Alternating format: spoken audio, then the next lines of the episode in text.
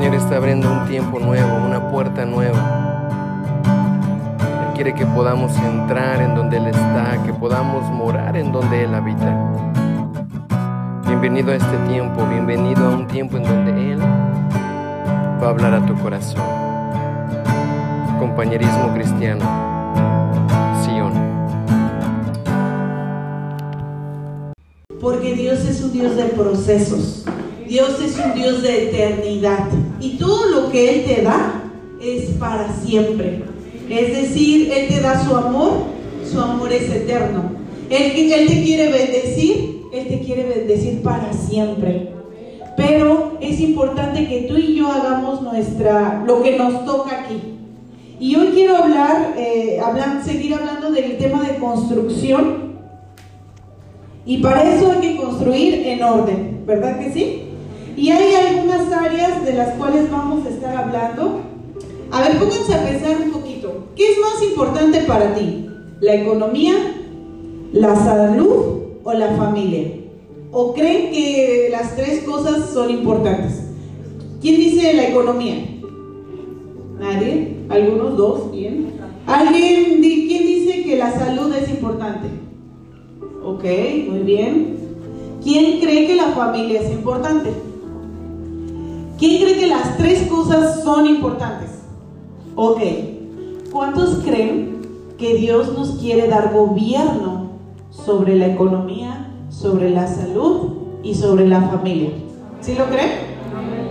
Tenemos que entender que lo que no nos gobierna, lo que no gobernamos, nos gobierna. Si yo no gobierno las finanzas, las finanzas me van a gobernar a mí. Un ejemplo, te quieres comprar zapatos o te quieres comprar algo que hace falta en la casa, vamos a ponerlo así. Quieres comprar algo y entonces empiezas a ver, lo primero que haces es ver los precios. Ay, y luego revisas la cartera. Ah, no, pues no me alcanza. ¿Quién gobernó ahí? ¿Tú o las finanzas? Le preguntaste a tu cartera a ver si te da permiso. En todas las áreas es lo mismo.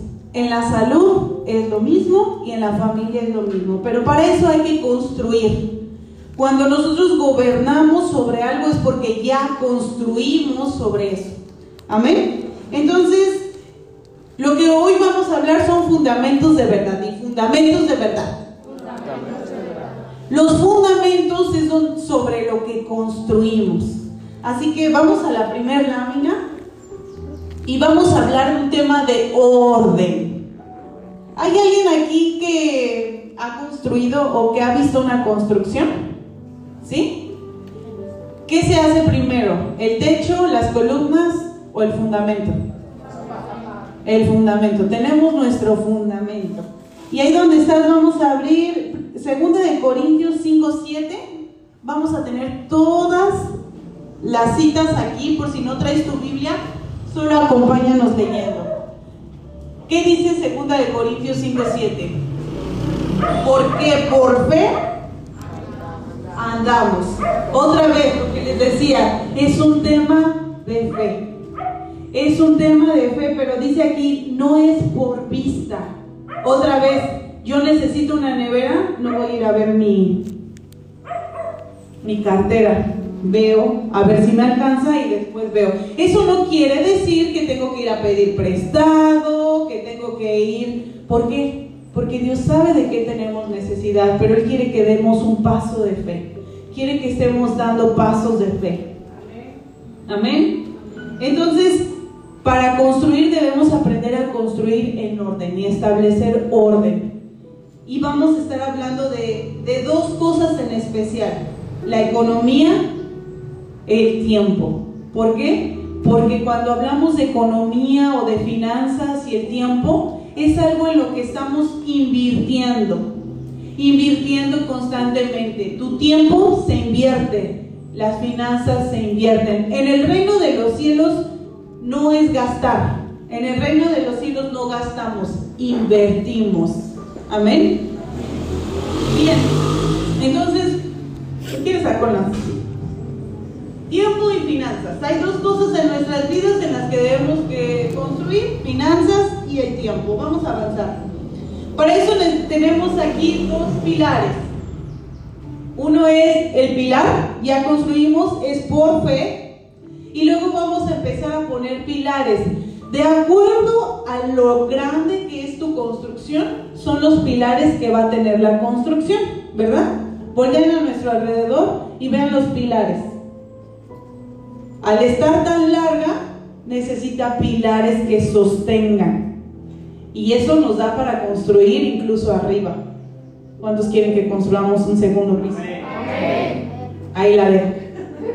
Ok, entonces, Daniel mueve la cabeza cuando hablo así. Ya, entonces tenemos finanzas, ¿ok? Hay cosas en las que tenemos que poner orden, que es el diezmo, las ofrendas y las primicias, ¿ok? Vamos a estar ahorita hablando cada una de ellas y después del otro lado tenemos otro tipo de pilares, pero que también son bien importantes, donde invertimos nuestro tiempo. Comunión con Dios, que incluye la oración, la adoración, intercesión y estudio de la palabra. ¿Cuántos han invertido estos 21 días en adoración y oración?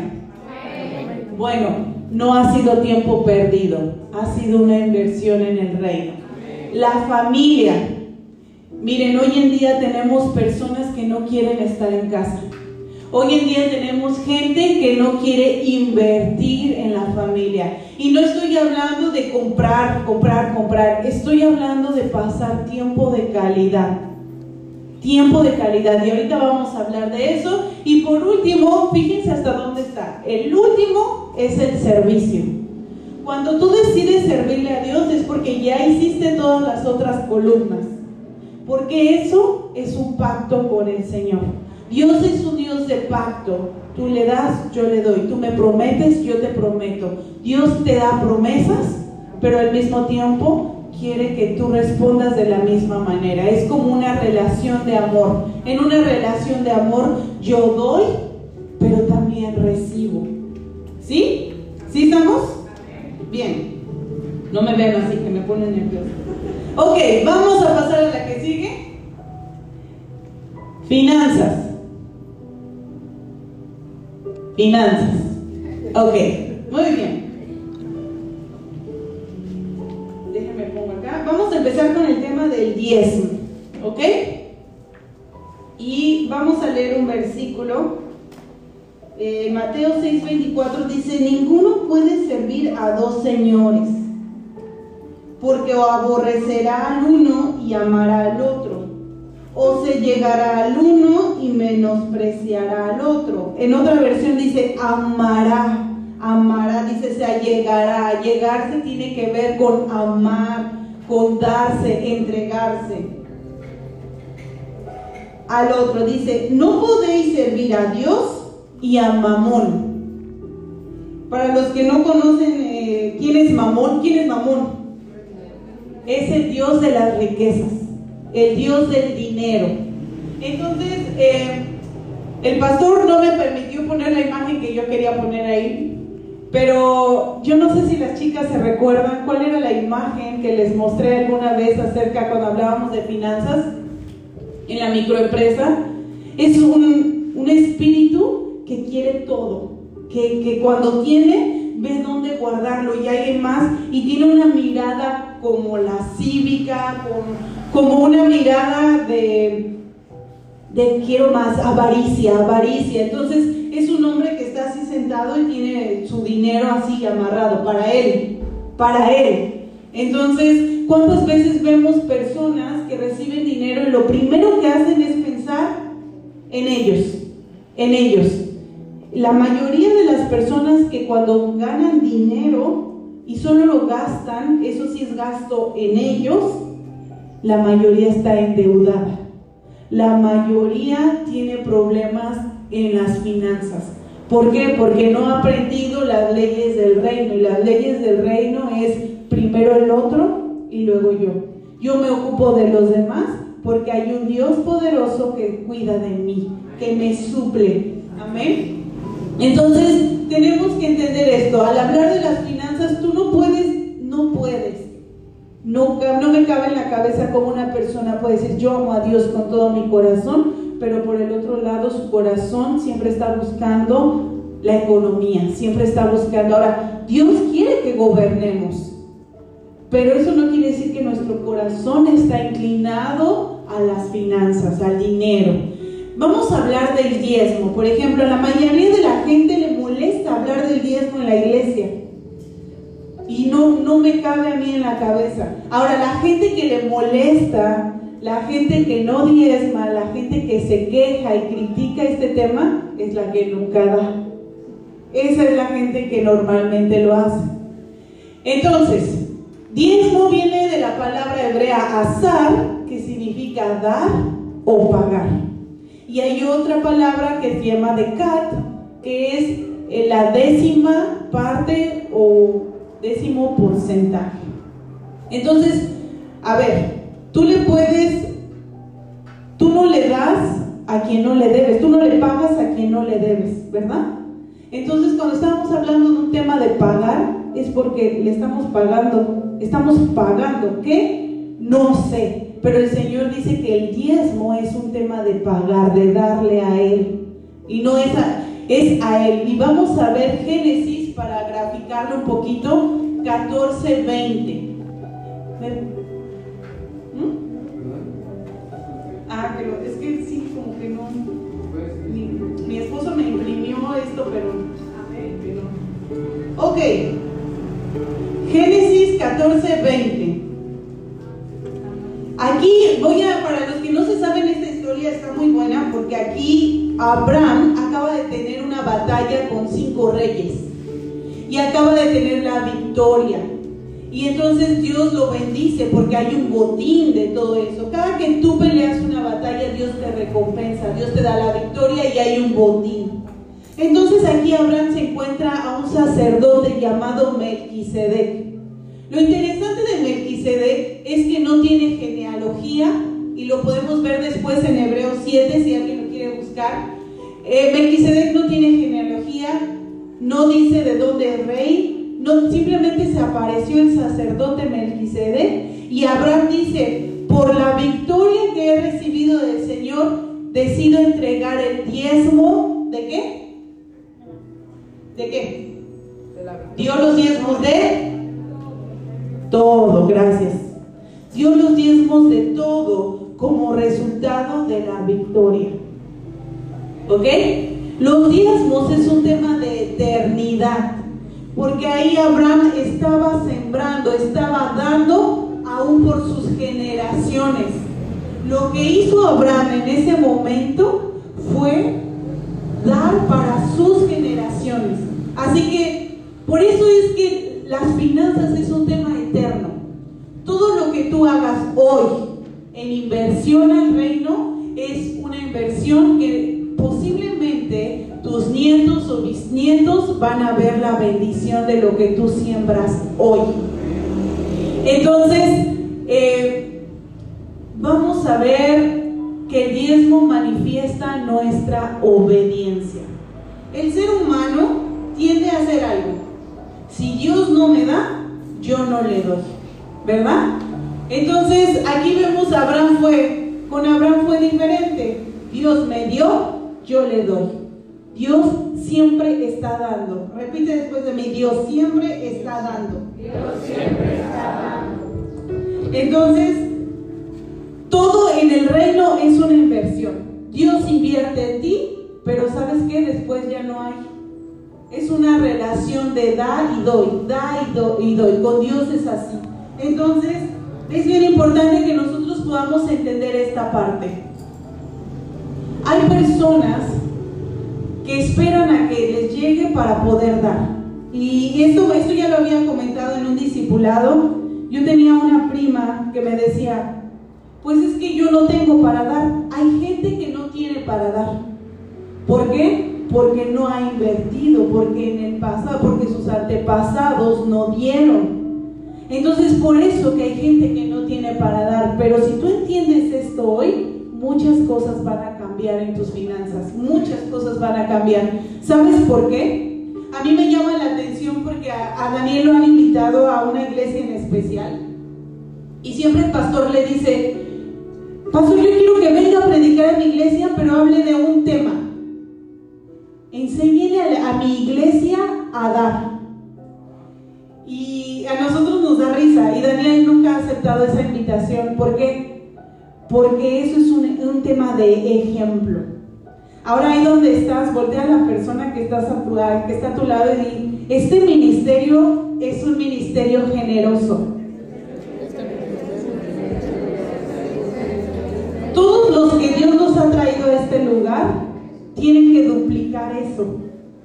¿Por qué? Porque este es un ministerio. Tienes un ministerio que es generoso, una iglesia que es generosa. Dios te ha puesto en un lugar donde hay pastores que somos generosos. Mira, tú me puedes criticar de lo que tú quieras, pero si algo Dios ha puesto en mi corazón es que sabemos que tenemos que dar, que tenemos que dar, que tenemos que dar, que tenemos que pensar en el otro antes que nosotros. Entonces es bien importante que nosotros podamos entender eso.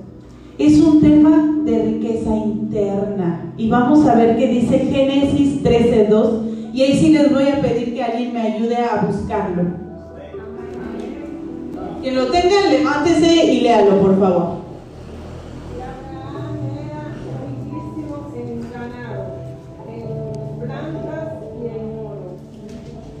¿Ya? Dice, me quedo con la primera parte. Abraham era riquísimo. ¿Sabes qué? Hay personas que no pueden manifestar una riqueza externa porque no la hay internamente. Y les voy a poner un ejemplo. ¿Cuántos saben que en España hay una reina? ¿Sí? Salió una novela hace algún tiempo, literaria, donde explicaban que la reina tuvo un novio antes de casarse con el rey. Entonces esta reina eh, tuvo su novio por 12 años. Y cuando la, prensa se enteró que, quién era el exnovio de la reina, toda la prensa corrió a ofrecerle millones de euros por fotos o por información acerca de la reina. Y la, la respuesta de, hombre, eh, de este hombre era, no, no tengo fotos, no voy a vender nada. Pero, y le preguntaban, pero ¿cómo era? ¿Cómo era su relación? ¿Se peleaban? ¿Ella era así, así? Y él decía, no, no tengo nada que decir de ella. No tengo nada que decir de ella. Ahora ponte a pensar un poquito. Los que están casados, ¿alguien está casado aquí más de 12 años? ¿Cuántas cosas no han pasado entre ustedes en 12 años? ¿Habrá algo que contar por un millón de euros? Pero este hombre decía, no tengo nada que decir. Ella es una buena mujer. Ella es una buena mujer y va a gobernar bien. Y le decía, y otra persona de la prensa le decía, ¿y usted no considera que necesita el dinero? O sea, la, la prensa lo estaba atacando por un tema de información. Y él decía, no, posiblemente podría comprarme cosas, pero, y le decían, ¿y entonces a qué se dedica? Usted debe de ser rico. No, soy maestro. No soy rico, pero tampoco necesito enriquecerme a costa de otra persona, del sufrimiento de otra persona. ¿Qué puedo ver en este hombre? Riqueza interna, riqueza interna. Y otro, otro caso bien reciente que salió en las noticias hace poco, eh, ¿cuántos conocieron a Britney Spears? Ya, yo sé, por eso la, la menciono porque la mayoría la conoce. No estoy diciendo que la sigan, es un ejemplo de humano, ¿ok? Ella empezó a tener problemas con las drogas, ella después de su fama se fue a la quiebra, quedó embarazada, se divorció, pasaron muchas cosas malas con ella. Y en una ocasión, ella estaba en un restaurante con su bebé llorando. Y de una vez llegó y cuando volteó hacia afuera, afuera del restaurante donde ella estaba o de la cafetería, había como 10 paparazzis, como 10 personas fotografiando su dolor, fotografiando cómo ella estaba sufriendo. Y cuando les preguntaban a los fotógrafos, decían, no, con dos fotos yo tuve para mantener a mi familia. O sea, vendieron el dolor de una persona por millones de, dólares. Y ponte a pensar un poquito. si te dieran dinero para ventilar algo que sabes que no, que no va a enriquecer el reino, ¿lo harías? ¿Te harías rico? ¿Te gustaría hacerte rico a costa del dolor o del sufrimiento de alguien más? ¿Sabes por qué? Porque hay una riqueza que viene desde adentro. Y miren, vamos a leer tercera de Juan 1.12. No la tenemos aquí, pero es importante que entendamos que hay una riqueza que viene de adentro y siempre se va a manifestar. Tercera de Juan 1.2. Quien lo tenga rapidísimo, ayúdeme a leerlo. Tercera de Juan está casi al final. Ok, dale. Pues mucho me regocijé cuando vinieron los hermanos y dieron testimonio tu verdad, de cómo andas en la verdad. No, eso no es. Dice, amado, yo deseo que tú seas prosperado en todas las cosas y que tengas salud, así como prospera tu alma. Dice, amado, yo deseo que tengas salud, que seas prosperado, así como prospera tu alma. Quiere decir que antes de que haya una manifestación en lo físico, debe de ser algo interno, en tu alma. ¿Cómo piensas de otros? Entonces, si tú no tienes un corazón sano, no vas a tener un cuerpo sano. Si tú no tienes un corazón sano, no vas a tener finanzas sanas. ¿Han visto esas personas que, que, son buenas, pero que son buenas, que tú dices, wow, esa persona, y de repente les pasa algo bueno, y todos dicen, se lo merecía. ¿Sí? ¿Sí les ha pasado? ¿O nada más pasa a mí? Pero hay personas que son muy buenas y, y de repente le llega una bendición que ni se esperaba, y vemos cómo está de gozo, y decimos, sí, se lo merece porque es una buena persona, porque es rica en el alma. Entonces, Dios quiere que prosperes y vamos a ser prosperados de acuerdo a lo que está en nuestro corazón. Si en tu corazón hay avaricia, si en tu corazón hay maldad, no esperes ver una riqueza física. Amén. Vamos a ver. Malaquías 3:10.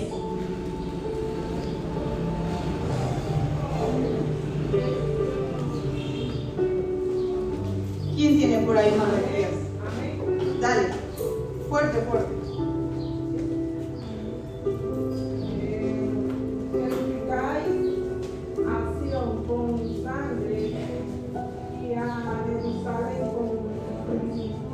No, ese no es. Malaquías 3, 10. Amén. Dale. Traed todos los diezmos al alfolí y allá alimentar alimento en mi casa y aprobadme ahora en esto, dice Jehová de los ejércitos. Si no os abriré las ventanas de los cielos y derramaré sobre vosotros bendición hasta sobre, sobre que abunde. Bien. A las personas no les gusta hablar de estos temas. ¿Por qué? Por lo que hay en su corazón. ¿Ok? Pero aquí me llama mucho la atención porque dice, traigan, traigan los diezmos al alfolí. Y lo que me da a mí eh, risa es, hace poco uno de los chicos decía que hay gente que no quiere ir a la iglesia porque los pastores se quedan con los diezmos. Yo no sé si eso sea verdad o no. Al menos aquí nosotros tenemos quien nos supla. Al menos en esta casa nosotros somos provistos por el Padre. Y sabes qué? Otra vez, las personas que más dicen eso son las que menos dan por lo que hay en su alma. Pero a mí me, gu- me gusta muchísimo este, este pasaje porque yo no sé ustedes, pero yo nunca he leído otro pasaje donde Dios diga, pruébame. Pruébame. A ver, tanto estás diciendo, pruébame.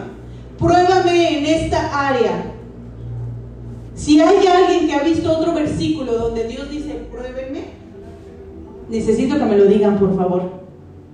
Pero aquí Dios dice, traigan todos sus diezmos al alfolí.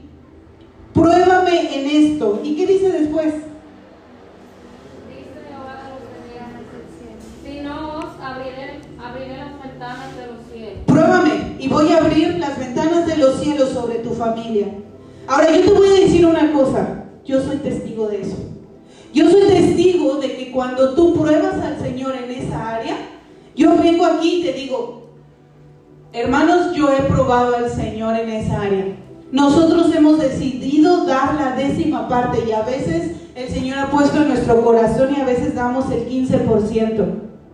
¿Y sabes qué? Yo no puedo venir, yo no vengo aquí y te digo, ¿sabes qué? Probé al Señor no, el Señor no responde. No, no puedo decir eso. Porque lo he probado, estoy aquí parada diciéndote que el Señor quiere abrir las puertas de los cielos sobre tu casa. Y quiere derramar bendiciones hasta que sobre y abunde. Pero tienes que aprender a probar al Señor. A pagar. Es un tema de dar. Los diezmos manifiestan tu obediencia. Es un tema de obediencia.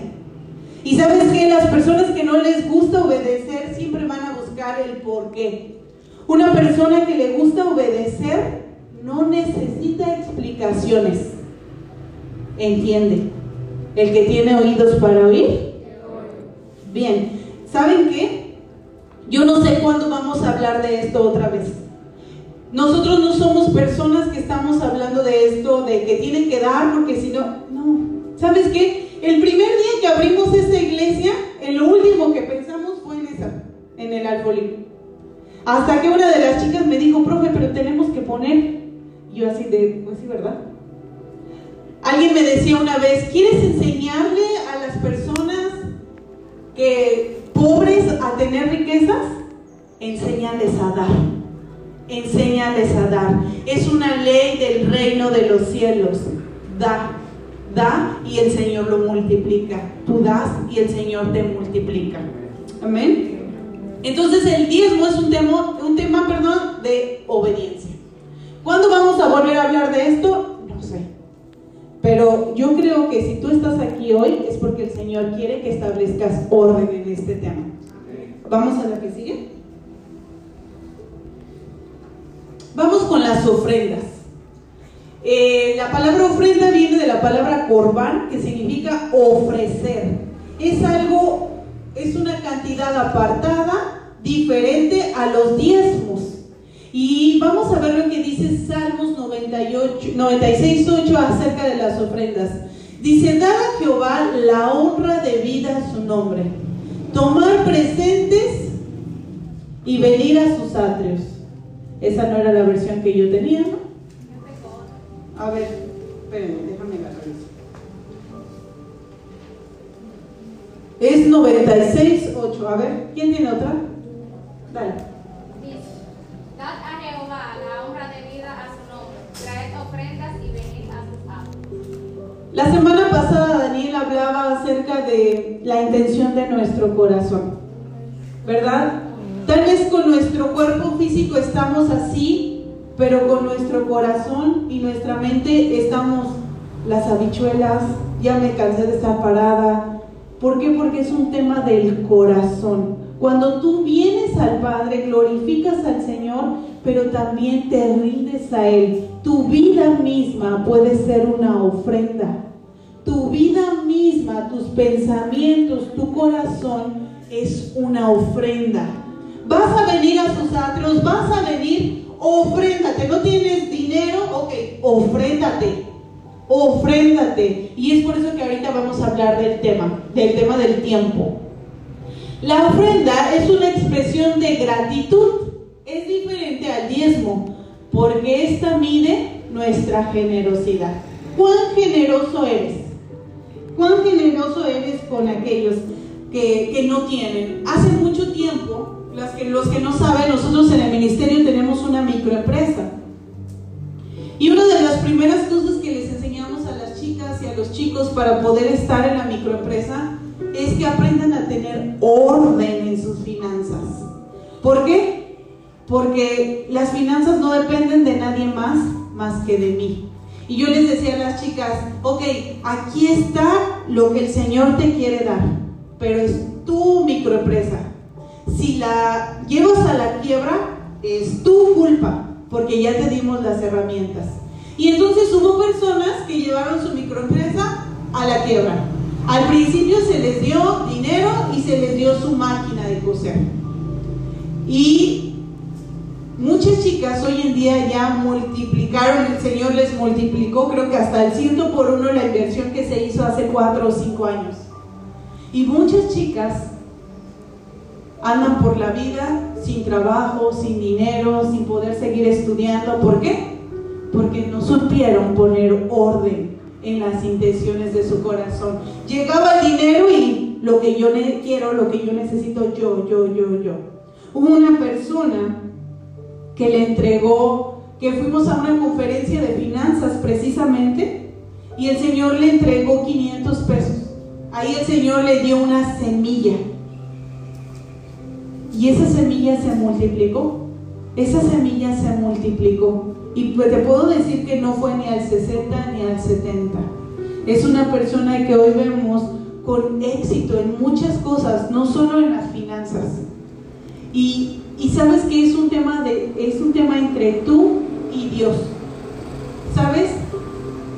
A Dios a fin de cuentas no le interesa tu dinero. Porque él es el rey y él es el dueño del oro y de la plata. Pero él quiere medir tu generosidad. Ahora pregunta, ¿Dios será un Dios generoso? Dios sabe dar mucho. Dios sabe dar mucho. Y entonces lo único que tenemos que aprender nosotros es hacer como Él, a dar. Y mira, muchas veces tienes pedirle al Señor discernimiento y muchas veces el Señor te va a decir, dale una ofrenda a fulano, a sultano, y tú te vas a quedar, pero ni lo conozco.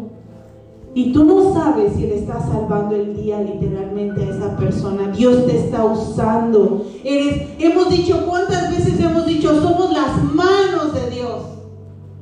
Bueno, pues sélo siendo generoso. Amén.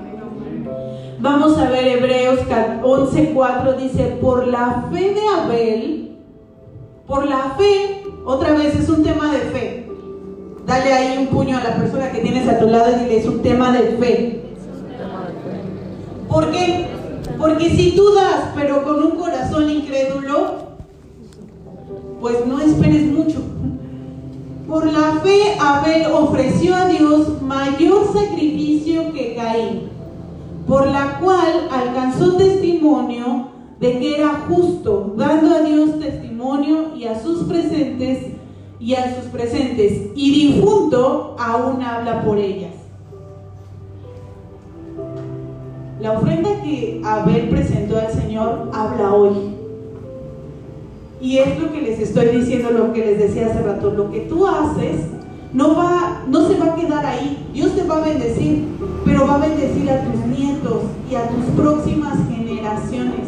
¿Te imaginas que en 150 años se diga, la ofrenda de Santa está hablando hoy, la ofrenda de Sara está hablando hoy, la ofrenda de Ángel dentro de 150 años está hablando hoy? La ofrenda de Abel está hablando hoy, dando testimonio de lo que él hizo por fe, porque la fe es un tema de eternidad, es eterno, hermanos, entendamos que es eterno. Deuteronomio, cada uno con el don de su mano, ahí donde estás, mis manos tienen dones de con su mano conforme a la bendición de Jehová tu Dios que hubiere dado. Dios te ha bendecido. Si no, vamos a ver. Ah, por ahí algunos están diciendo no, tal vez no. Ok, si hay alguien que posiblemente está diciendo que no, pregunta, ¿tienes ropa que ponerte? ¿Tienes zapatos? ¿Tienes un techo donde dormir? Yo creo que el Señor sí te ha bendecido, pero no lo queremos ver. La persona, algo que abre la puerta de los cielos. Escucha esto. Algo que abre la puerta de los cielos es un corazón agradecido. Es una, un corazón que agradece por lo que tiene y no se afana por lo que no tiene. Eso te bendice. Esa actitud te bendice. Quiero que entendamos algo, hermanos. Constantemente Dios está viendo nuestra actitud. Constantemente Dios está viendo la actitud de nuestro corazón. Y eso te prospera o trae escasez a tu vida. ¿Por qué?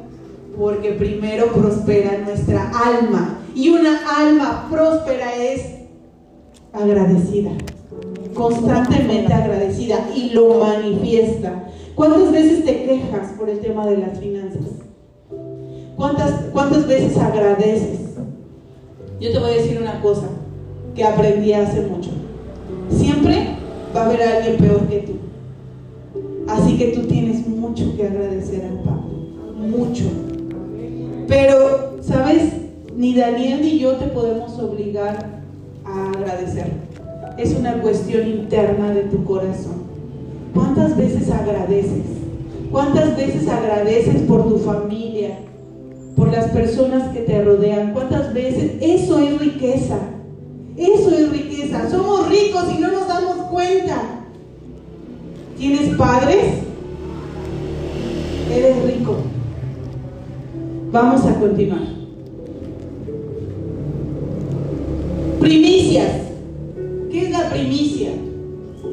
Primicia en hebreo, bikurim. ¿Es el primer fruto o el más temprano? Normalmente es el más deseado. Normalmente es el más deseado. Entras a trabajar y lo primero que deseas es tu primer sueldo. ¿Y qué pasaría si el Señor te dice, dámelo? Duele, ¿verdad? Daniel decía, un sacrificio no es lo que das, sino con lo que te quedas. Y eso también soy testigo de que el Señor bendice. Y yo les voy a contar un testimonio para que vean que es en serio lo que les estoy diciendo. Ustedes saben que nosotros somos extranjeros en este país, casi de casa, aplatanados ya. Pero hace mucho tiempo no éramos, hace 10 años éramos nuevitos aquí. Y yo estaba embarazada de mi segunda hija y no teníamos... La mayoría de las personas piensan que como somos extranjeros tenemos la vida solucionada y que somos ricos.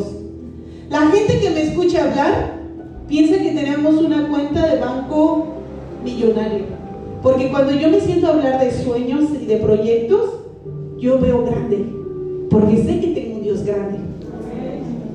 Y entonces eh, la gente piensa eso. No, para que sepan, no tengo una cuenta millonaria, pero tengo un Dios millonario. Y es mi Padre. Entonces, eh, hace ocho años yo quedé embarazada de mi segunda hija. Y pues nosotros bien contentos con todo. Pero le decíamos, Señor, esto requiere gastos. Así como, Señor, ¿cómo te explico que te estamos sirviendo? Y a Dios no le tienes que explicar nada porque Él lo sabe todo sabe la riqueza que hay en tu corazón. Y entonces eh, nosotros empezamos a orar. Yo llevaba seis meses casi de embarazo y nunca me había chequeado. Solo sentía que la bebé estaba bien porque se movía mucho, pero sabíamos que teníamos que ir al doctor. Y entonces, eh, pues orábamos y pues las consultas eran algo caras. Y un día nosotros le dijimos al Señor, Señor, necesitamos que suplas un doctor. Primero que me atienda bien porque aparte de que las consultas eran caras, no había un doctor que me atendiera como yo esperaba. Y lloramos y le decimos, Señor, esta es la última. Visitamos tres doctores, ya no teníamos dinero. Lo último que teníamos en ese entonces era 800 pesos en la cartera para pagar una consulta. Entonces dijimos, Señor, vamos a pagar la última consulta y si vemos que no funciona, oramos para que tú suplas y nos podamos regresar a México. Y entonces, pues oramos y de repente llega otra misionera y me da un papelito con un número de teléfono y me dice, esta ginecóloga está en el hospital tal, en la clínica. Vayan, vayan, eh, atendió a fulano y no sé qué, me dio la, explicación. Dijimos, bueno, Daniel y yo suspiramos así de, ahí vamos. Vamos y la doctora se tardó años en llegar, pero en ese tiempo orábamos y decíamos, Señor, déjanos saber que tú estás en medio de esto. Eh, y entonces sabíamos que Dios ama a sus hijos, que Dios amaba a Grace desde antes de nacer y que Él iba a suplir, y Él nos dio una promesa que ella era de Él y Él iba a suplir todo, todo, todo, todo. Y entonces llega, llega la doctora, empezamos a, me empieza a revisar, ningún doctor me había revisado tan bien. Entonces cuando empieza a llenar nuestros datos, ya al final, nosotros en la mente todo el tiempo, ay, ay, ay, ella sí nos revisó bien, entonces a ver si no nos cobra más de 800. Entonces eh, empieza a tomar los datos y me dice, ¿a qué se dedican? En ese entonces nosotros estábamos como padres sustitutos de 18 niños, de 13 niños entre haitianos y dominicanos en un orfanato. Y le empezamos a contar, somos misioneros y estamos trabajando así. Y en eso la doctora se pone a llorar y nosotros nos quedamos así de, ¿qué le dijimos? Y me dice, yo soy hija de misioneros, soy pastora. Y dice, y yo solamente quiero decirles de parte de Dios que Dios dice que no tengan miedo. Que yo voy a suplir todo. Y entonces, no, nosotros, gloria a Dios, ya dijimos, bueno, ahí vamos avanzando en la fe, Dios es bueno.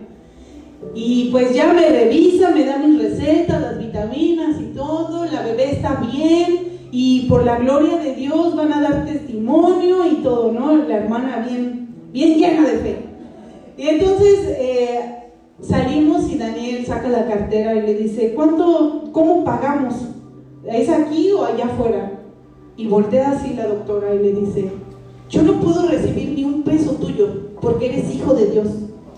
Y nosotros nos quedamos así, salimos llorando del consultorio, la doctora se quedó llorando y dijo, solo inviertan en los estudios, pero una vez que, esté, que yo los atienda, yo no voy a cobrarles nada.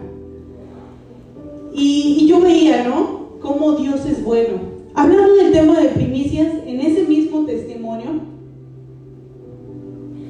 el embarazo sigue continuando, llego a los ocho meses y medio y por alguna razón como la pastor, la doctora era pastora, la llaman y no supimos más de ella.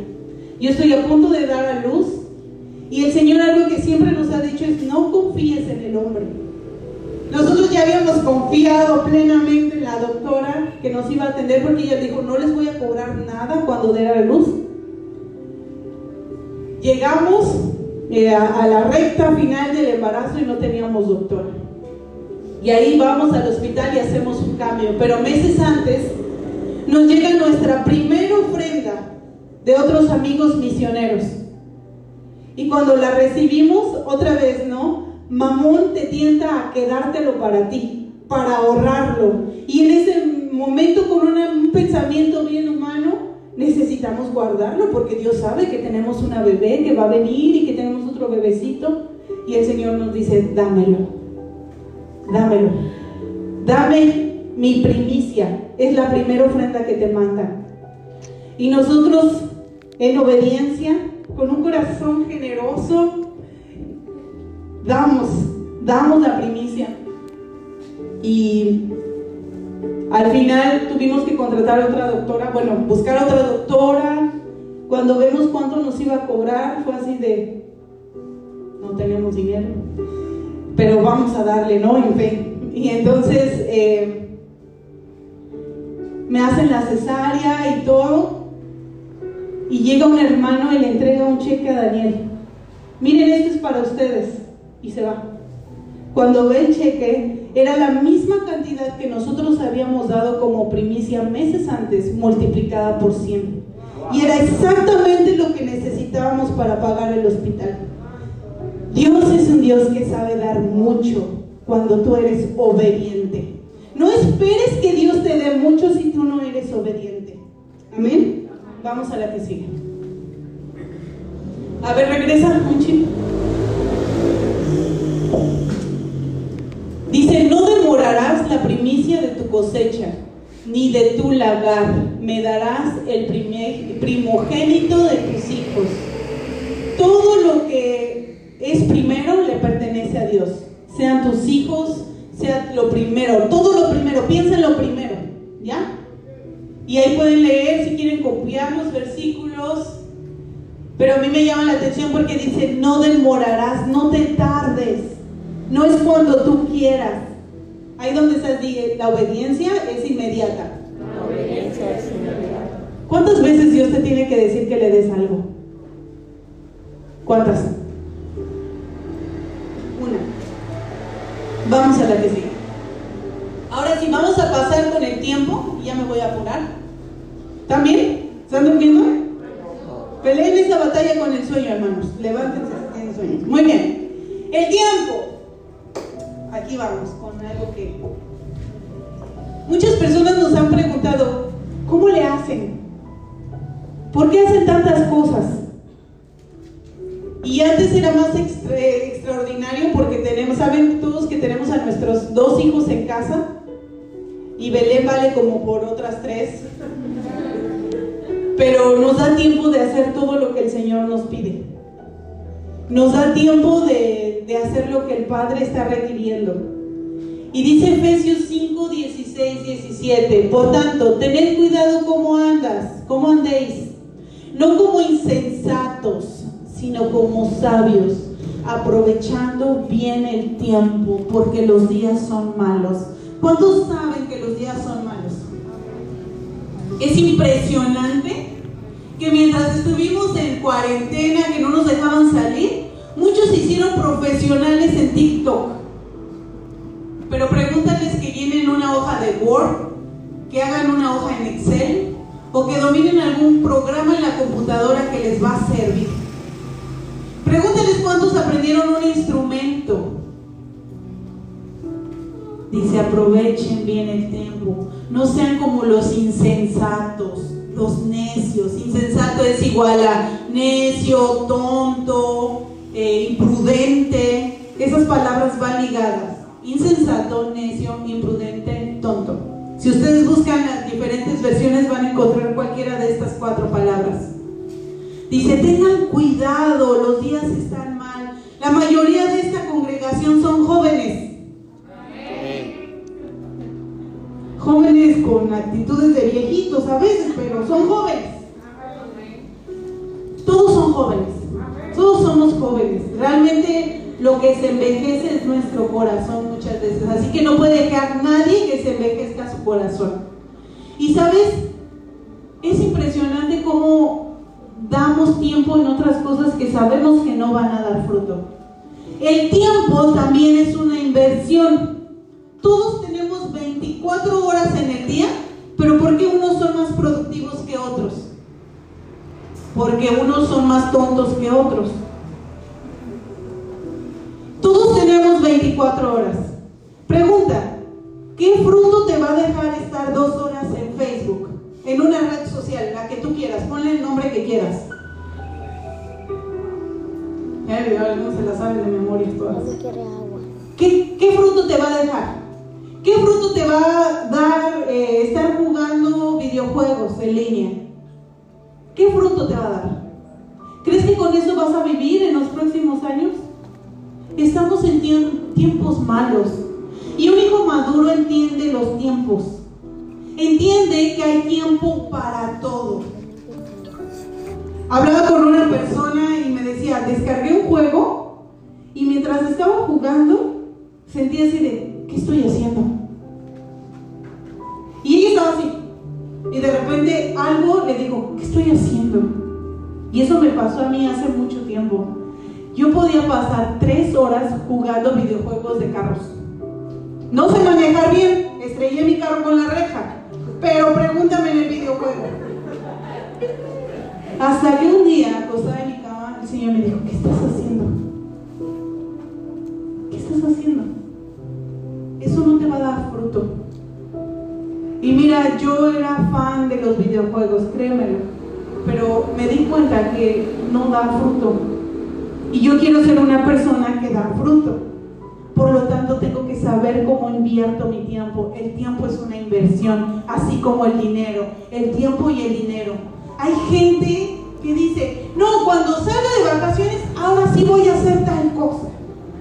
Las vacaciones y no lo hacen, porque no es su prioridad. El tiempo y el dinero están ligados a un tema que se llama prioridad. Hay gente que dice, no, yo voy a tener tiempo la próxima semana porque no voy a hacer tal o cual cosa. Tenemos que aprender a sacar los tiempos. Los tiempos se sacan. tú haces que el tiempo rinda. Hay veces que han pasado 24 horas y no hiciste nada de provecho, porque tú no sacaste el tiempo. Mira, ¿cuántas veces gente que ha querido venir a la iglesia y tiene que lavar, tiene que planchar, tiene... Todos tenemos cosas que hacer en la casa, pero hay prioridades. Y les voy a contar rápido. Por eso les digo, yo tengo muchos testimonios acerca del tiempo y del dinero, porque es algo en el que el Señor me ha hecho crecer. Y yo estoy segura que tengo autoridad para hablar de esto. Entonces, los que saben, soy fotógrafa. Y también misionera. Y también maestra de mis hijos. Y también, ¿qué más? Hago manualidades. Soy esposa. De Tunchi. Ah, tengo que peinar a las niñas, claro. Mis hijas tienen que estar peinadas siempre. A Daniela a veces, se. Entonces, eh, hace un tiempo, justo cuando empezamos la iglesia, eh, me llama una, una clienta que la he fotografiado muchas veces y me dice, le hablé a mis hermanos de un proyecto que tengo. Ella tiene cuatro hermanos casados, todos son casados. Y queremos hacerle una sesión a mis padres, porque ya están ancianos y queremos bendecirlos con una sesión de fotos. Pero mis hermanos vieron las fotos que le sacaste a mi familia y cada familia quiere una sesión de fotos. Imagínense lo que, era eso. Económicamente, para un fotógrafo, ese es un buen trabajo. Y entonces mis ojos empezaron a, a brillar, ¿no? Y empezaron a... Luego, luego, yo empiezo a trabajar de una vez. Y empezamos a hablar y sí, que tiene que ser tal día, en la tarde. Y teníamos un mes de, abrir, de haber abierto la iglesia en la mañana.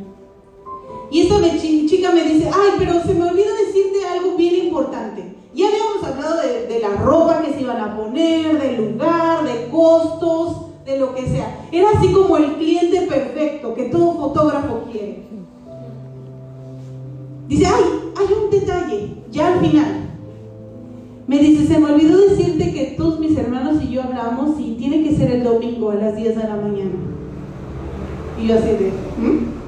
¿qué pasó? Y le dije, lo siento, pero no. Yo no trabajo los sábados, los domingos en la mañana. Y, y, se quedó, ¿pero por qué? Me gritó en el teléfono, ¿pero por qué? Le dije, porque mi esposo y yo, y junto con algunos hermanos, estamos abriendo congregación. Y hemos decidido que es una prioridad. Será muy buena la oferta, pero mi prioridad es lo que Dios está haciendo los domingos en. Y ella me dijo, ah, entonces no. Le dije, lo siento, lo siento mucho. Otra vez, yo tengo quien me mantenga. Yo tengo un Dios que suple mis necesidades. Y yo amo la fotografía, la amo. Daniel a veces me está, ¿qué estás haciendo? Y yo, estoy viendo un tutorial. ¿Qué estás haciendo? Estoy retocando una foto. ¿Para quién? Para nadie, estoy practicando. Estoy sacando el tiempo para practicar todo el tiempo, porque lo amo. Pero no es mi prioridad. Y no amo más la fotografía que lo que Dios hace en estos tiempos. Entonces, tienes que saber cuál es tu prioridad. Tu prioridad va a definir lo que haces cada día. Vamos a la que sigue. Vamos a ver, comunión con Dios incluye la oración. Esta semana estuvimos convocando a la iglesia para tener 21 días de oración y adoración. Hermanos, los que me conocen saben que para mí levantarme temprano es un poquito pesado. Pero era impresionante cómo al cuarto día, quinto día, el Señor me levantaba 20 minutos antes de mi alarma. Y ahora al final terminamos levantándonos una hora antes, porque el Señor empezó a multiplicar el tiempo debido a que veíamos que nosotros invertíamos tiempo en oración.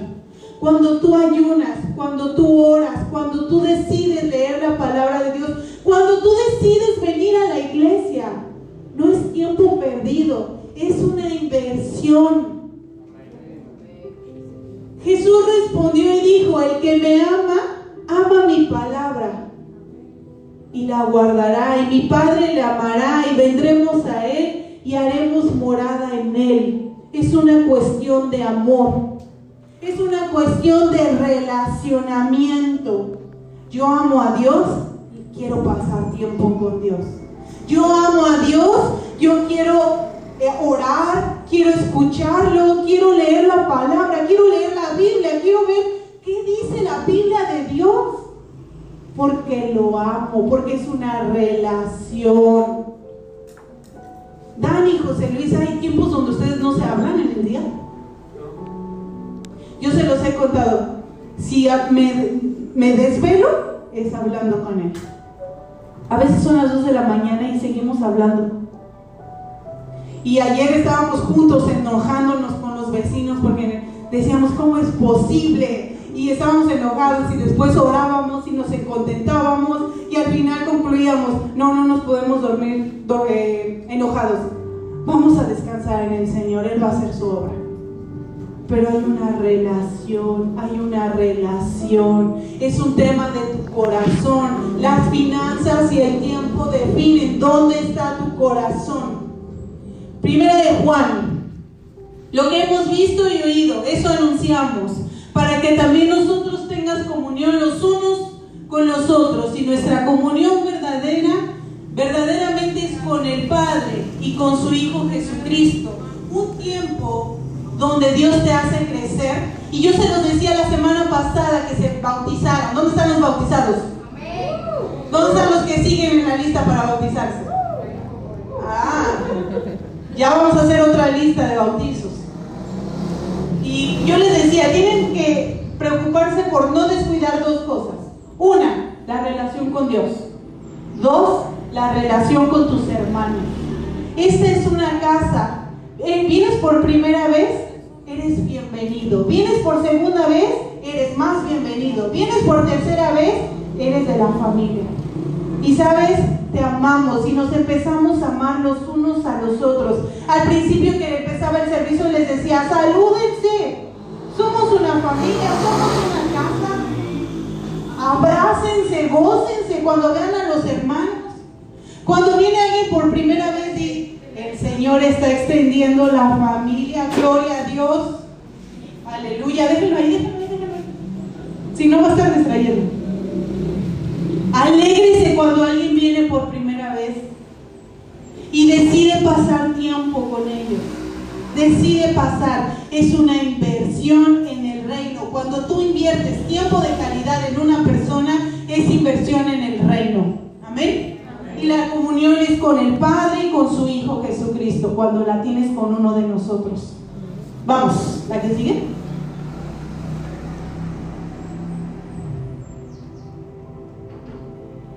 Antes de continuar, eh, en Efesios, no regresemos, está ahí, vamos a dejarlo ahí. Cuando hablamos de que cuidemos bien cómo andamos, no como necios.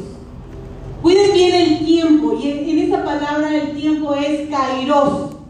Ya ustedes saben qué significa kairos. Los que no saben, kairos significa un tiempo oportuno, una oportunidad del cielo.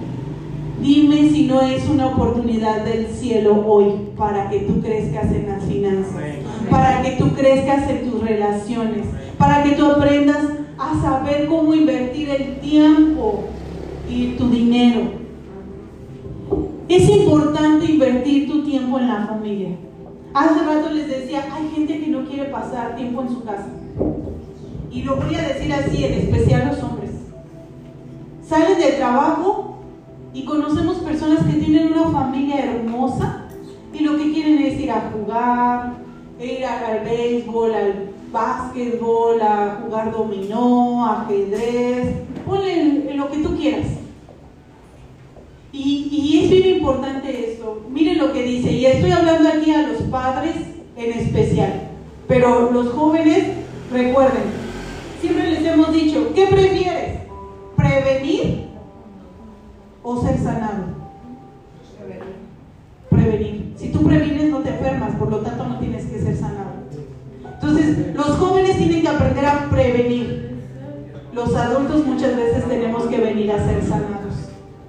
¿Ok? Entonces, Dice aquí, y estas palabras que yo te mando hoy estarán sobre tu corazón. Todo lo que Dios vino, te está hablando hoy viene a tu corazón.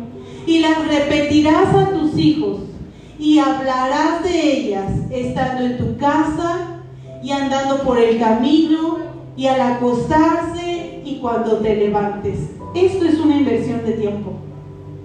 Esto requiere tiempo. Requiere tiempo que tú estés repitiendo a tus hijos la palabra de Dios, que le estés repitiendo. Pero sabes qué? Sabemos que los niños aprenden por el ejemplo, tienes que repetirlo con tu ejemplo. Para eso necesitas sacar tiempo. Y ahí me voy a bajar. ¿Cuánto tiempo de calidad pasas con tus hijos? ¿Cuándo fue la última vez que te sentaste y le preguntaste a tu hijo, ¿cómo estás? No, no, no que él se acercado. Los niños siempre van a venir y se van a acercar. Que nosotros nos sentemos y que le digamos, ¿cómo estás? Ya, ya, en serio, ¿cómo está tu corazón? Y a veces te vas a sorprender porque nosotros pensamos que ellos están bien, pero están cargando cosas en su corazón, quieren ser escuchados. Y a veces nos gusta hablar, hablar, hablar, hablar, pero no nos dejamos escuchar a ellos. Y es importante que nosotros aprendamos a pasar tiempo de calidad. Es inversión. ¿Qué prefieres? ¿Invertir cuando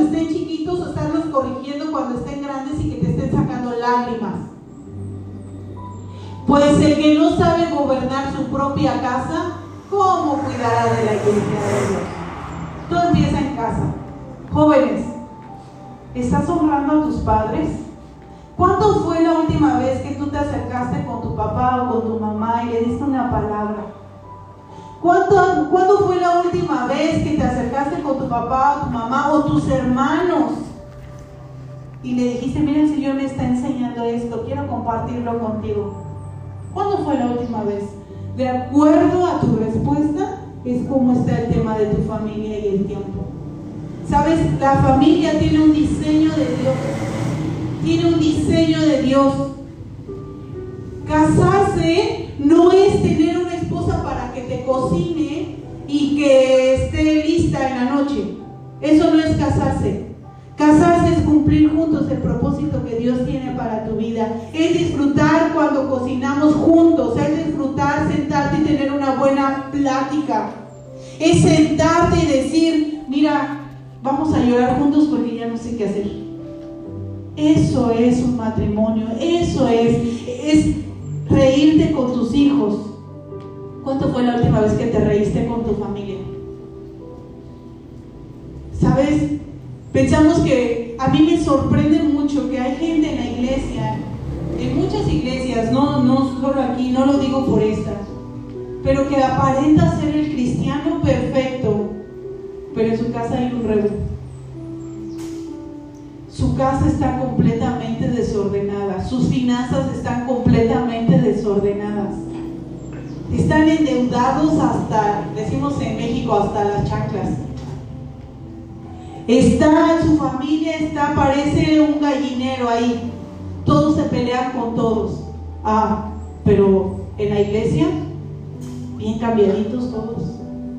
¿Sabes qué? Lo que no empieza en tu corazón, Tienes que aprender que todo empieza en tu corazón, se manifiesta en tu casa y luego se manifiesta afuera. Todo, todo. ¿Cuándo fue la última vez que pasaste tiempo con tus padres? ¿Cuándo fue la última vez que pasaste tiempo con tu esposo o tu esposa? ¿Cuándo fue, y no la puse ahí, cuándo fue la última vez que pasaste tiempo de calidad con tus hermanos? No porque tus padres te dijeron ayúdales a la tarea, que tú digas, ven hermano, hermanita, vamos a hablar. Y algo que nos enseñó mi mamá, por ejemplo, que ayudó mucho mi mamá sin ser cristiana, tus hermanos son tus hermanos y los respetas y los amas. Y entonces, eso hasta hoy en día mi, a mi esposo dice, ay, de verdad que estar con tu familia es una locura porque nos reímos de todo y de nada. Ya todos estamos casados y es un gozo sentarnos a hablar, a jugar, a, a, disfrutar los unos de los otros. Pero todo empieza desde casa. Hay veces yo me he dado cuenta cuando trabajo con las chicas y con los chicos Ni siquiera se hablan los hermanos. Queremos ser hermano en Cristo, pero no aprendemos a ser hermano en la, en la sangre. ¿Cuál es tu concepto de hermano? Por eso la iglesia a veces no funciona. Porque tenemos un concepto de paternidad malo. Porque nuestro padre no fue bueno. En mi caso yo ni padre tuve. Tenemos un concepto de hermanos erróneo. Porque a veces ni a nuestros hermanos soportamos.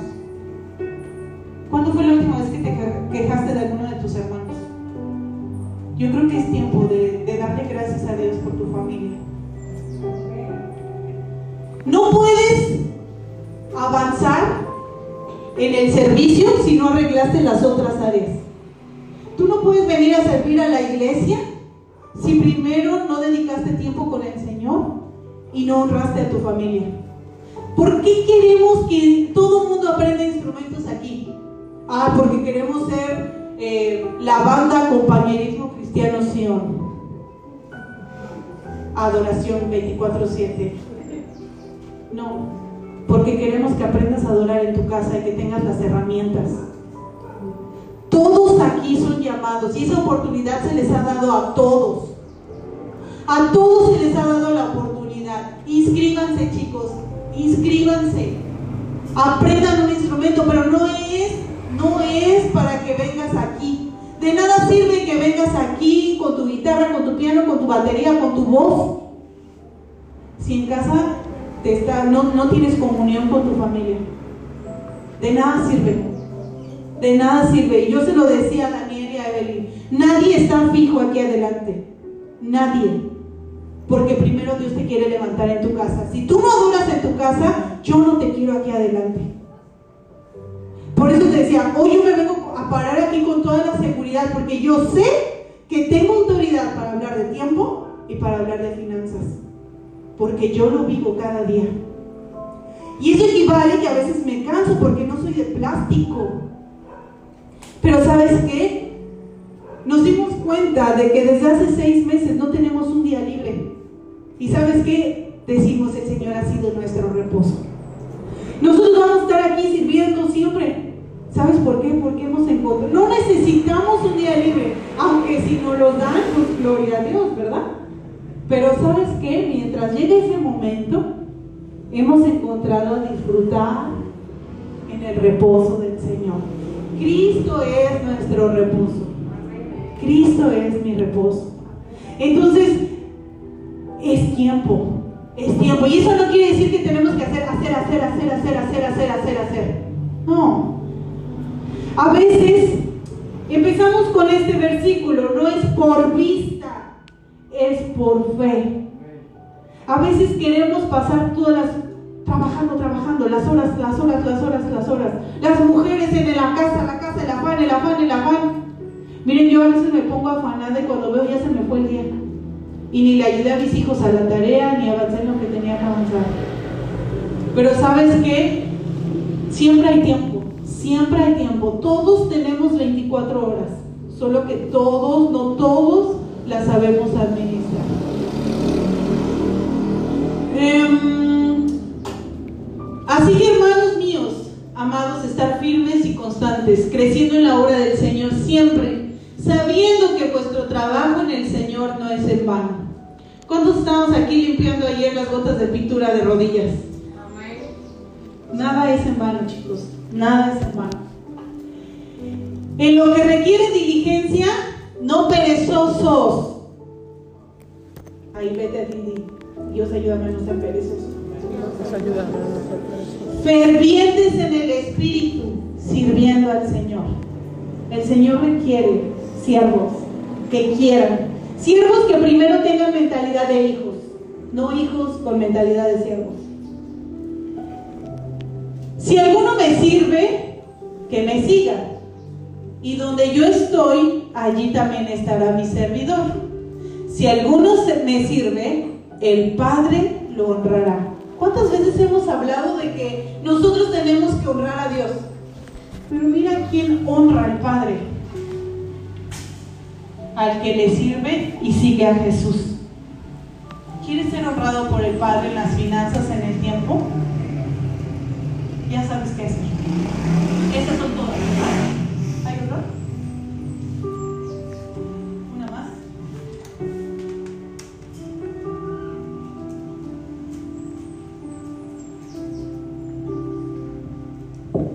Alguien ayúdeme a buscar Salmo 21 al 3. Dice, recuerda, Dios es el dueño del oro y de la plata. Dios no necesita tu dinero ni tu tiempo. ¿Sabes por qué? Porque Dios es eterno. Dios es eterno. Y lo que los que necesitamos dar somos nosotros. Cuando tú das, es porque tú necesitas dar. Tiempo o dinero.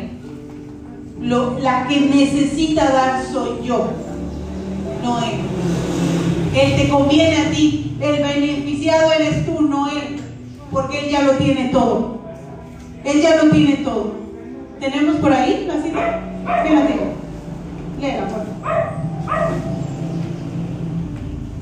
Jehová te oiga en el día de conflicto. El nombre de Dios de Jacob te defienda. Te envíe ayuda desde el santuario y desde Sion te sostenga. Tómense de las manos. Vamos a hacer algo. Toma a la persona que tienes de la mano, al lado. Toma a alguien de la mano. Levanta su mano. Y di, el Señor te sostenga desde Sion. El Señor te sostenga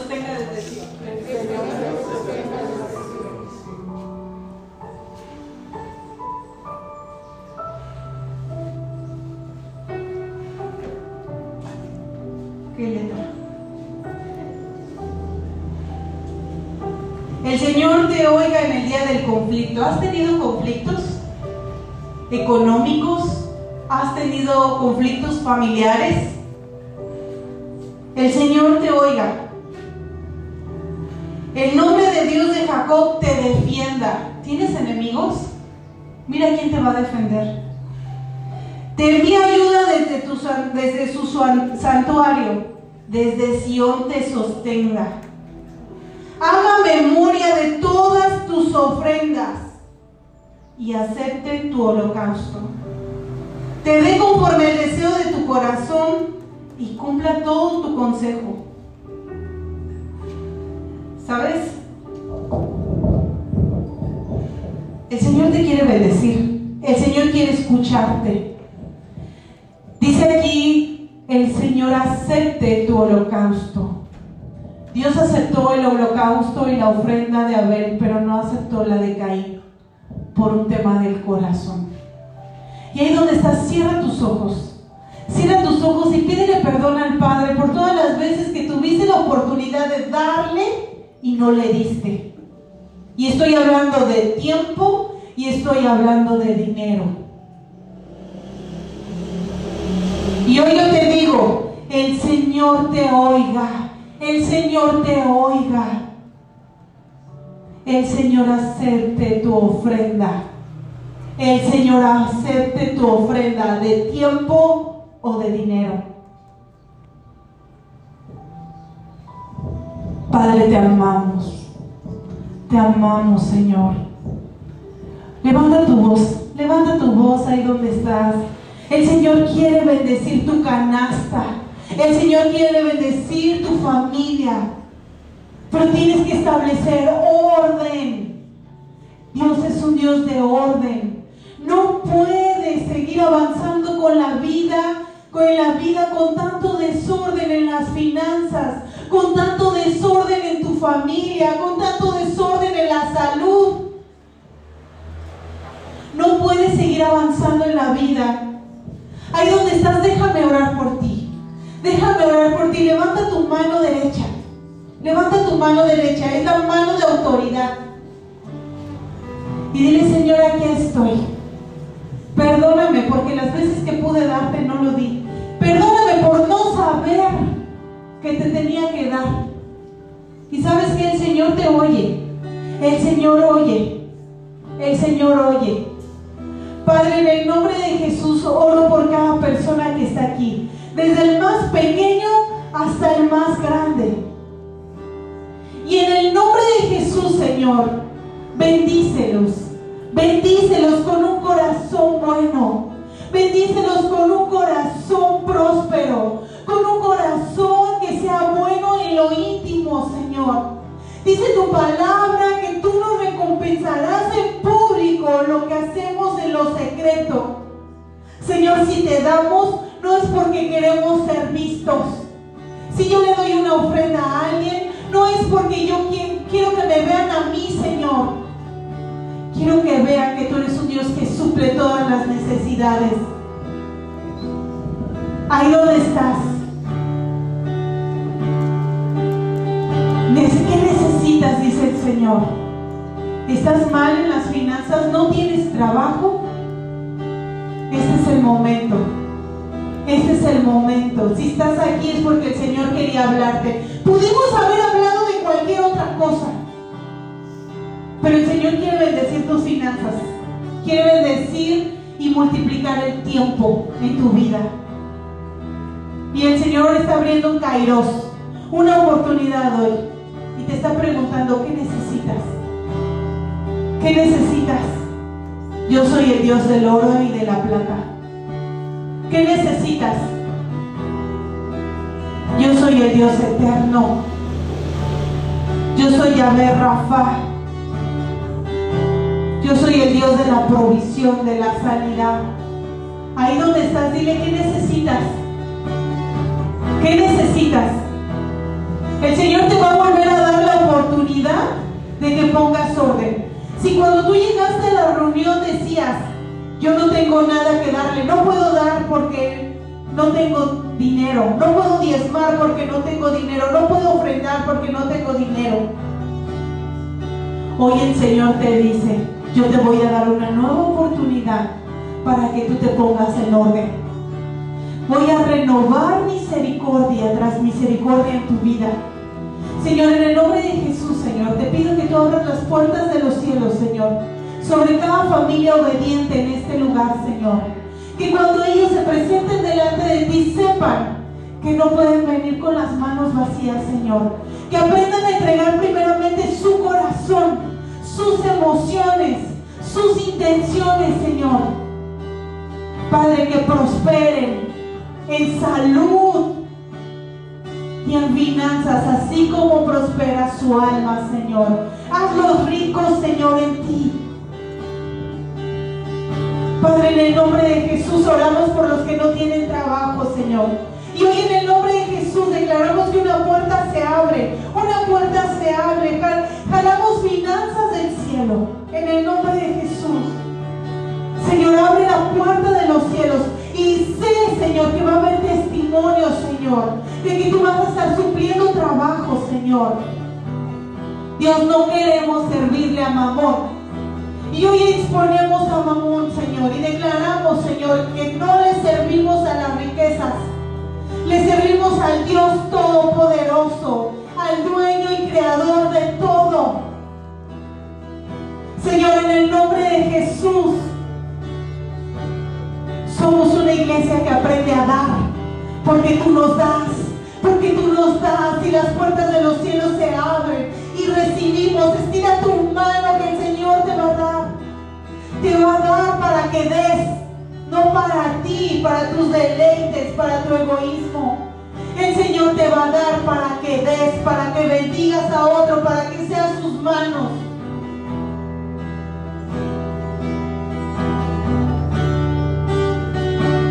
amamos, Señor. Todo te pertenece. Ahí donde estás, dile, Señor, todo te pertenece.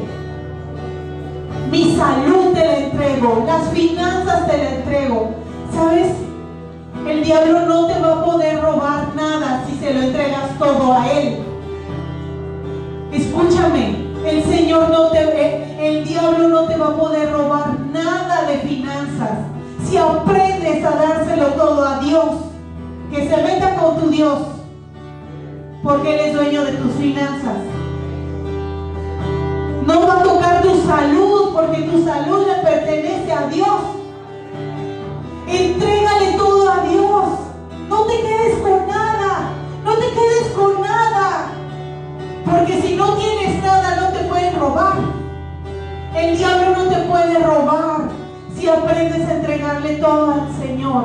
Y el Señor dirige tus finanzas, y el Señor dirige tus gastos, y el Señor dirige tu provisión. Y hoy, Señor, en el nombre de Jesús declaramos que esta es una, las finanzas, Señor, que gobierna sobre la salud, que gobierna sobre el diseño de la familia, Señor, es establecido, Señor.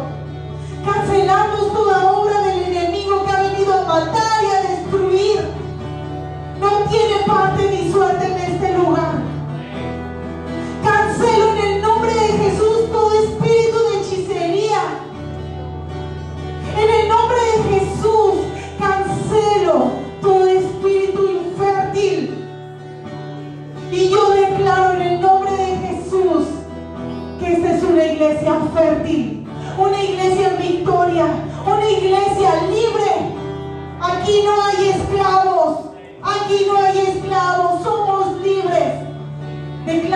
tu boca, yo soy libre.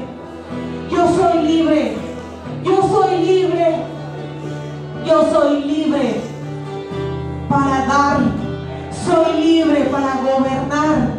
Soy libre para estar en salud, para ser funcional.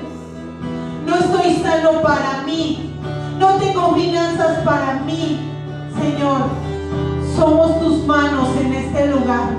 Somos tu boca. Te representamos a ti, Señor. Y tú nos das. Tú sabes dar mucho, Señor. No te canses, dile, yo soy libre. Yo soy libre.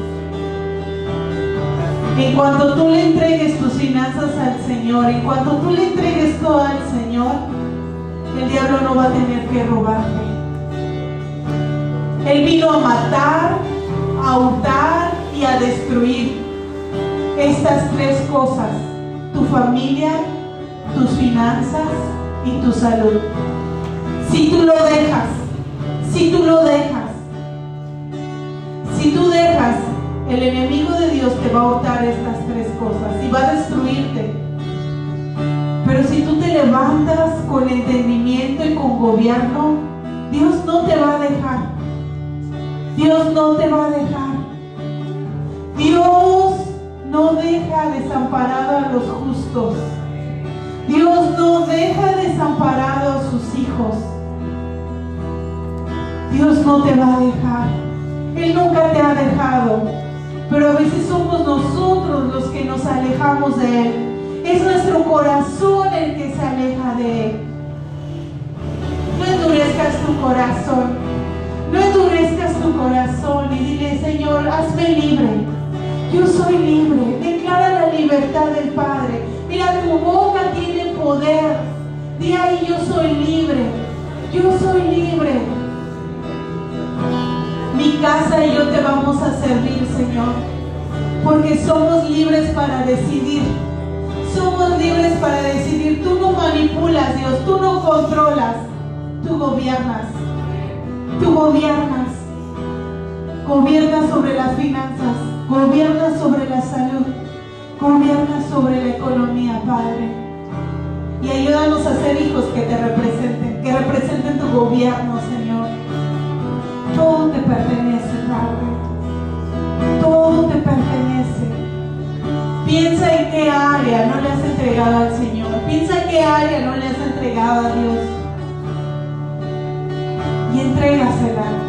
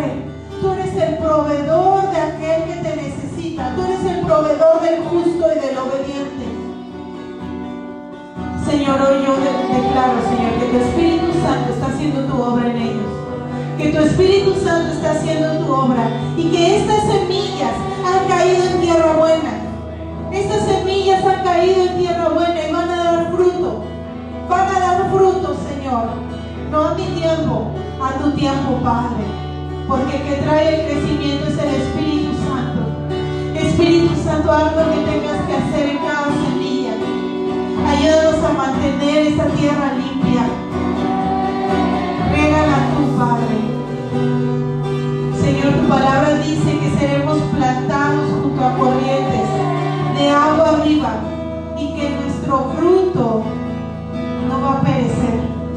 Nuestro fruto no perece porque estamos plantados y regados por ti, Padre. En el nombre de Jesús gracias por este tiempo, Señor. Bendecimos esta congregación. Bendecimos a cada persona que llegó hoy. Lo bendigo, lo bendigo. Lo bendigo, te bendecimos, Padre. Juntos te damos la gloria a ti, Padre. Y declaramos una vez más que todo es para ti,